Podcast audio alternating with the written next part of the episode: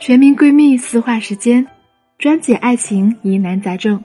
这里是恋爱成长学会，欢迎来到小魔女的情感问答。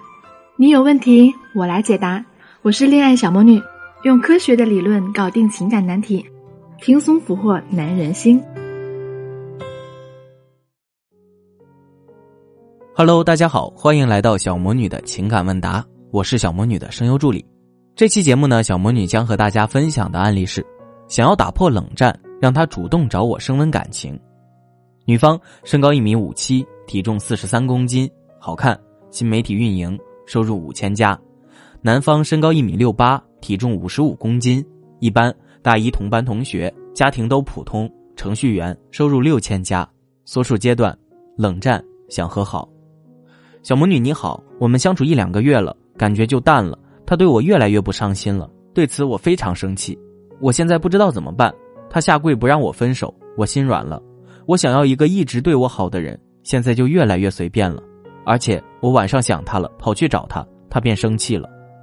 可能是我有点爱耍小脾气吧。我选择冷战他，是想让他在意我。可是他现在也不在意我的情绪了，我要不要继续下去呢？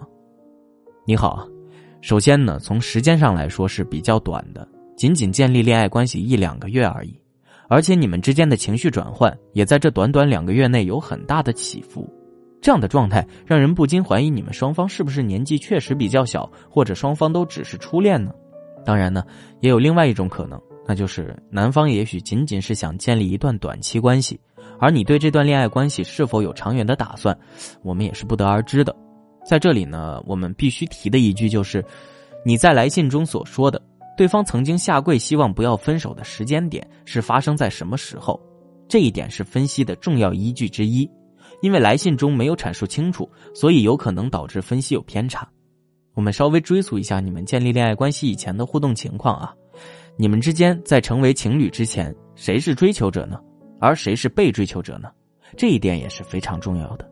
如果说你们在成为情侣之前，你是追求者，而对方是被追求者，你倒追的他。那么他现在对你冷淡，觉得你很麻烦，是在情理之中的。如果是这种情况的话，对方的心理状态大概是：我本来也没想着和你谈恋爱呀，你自己要倒追我的。我答应和你在一起就不错了，你还要求我对你上心，还跟我发脾气，我才不想这么麻烦呢。当然了，这种情况是比较难解释对方为什么不愿意和你分手的。在这段关系中呢，你能够提供给对方什么样的价值，又是重点了。在来信中呢，却没有体现出来，所以需要你自己去想清楚。只有解开这个问题，才能知道为什么明明是你倒追他，而他明明觉得和你在一起很麻烦，却不愿意分手。当然，这也和下跪求不分手的时间点有关啊。如果是另一种情况呢？对方在建立恋爱关系之前是一个追求者，他对你展开了猛烈的追求攻势，你那个时候是否用思维判定法来判断对方的投资力度了呢？还是仅凭一丝激情就很快答应了对方的追求呢？这些也是你需要考虑的。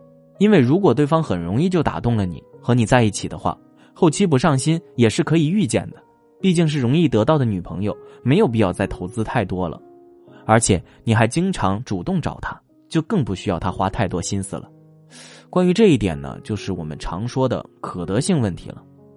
想要知道如何把握可得性与不可得性的度呢？小魔女老师为大家总结了三个实用小方法，欢迎添加“恋爱成长零幺幺”，记住是“恋爱成长”的全拼加零幺幺来获取吧。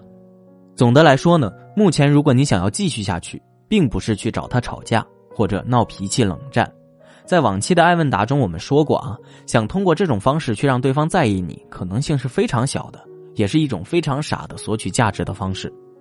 你如果真的是想继续的话，那不妨考虑多花些时间在自己身上，为自己创造价值，才能形成吸引力，而不是把创造价值的时间用来跑去找他，然后领取一份挨骂的奖励啊。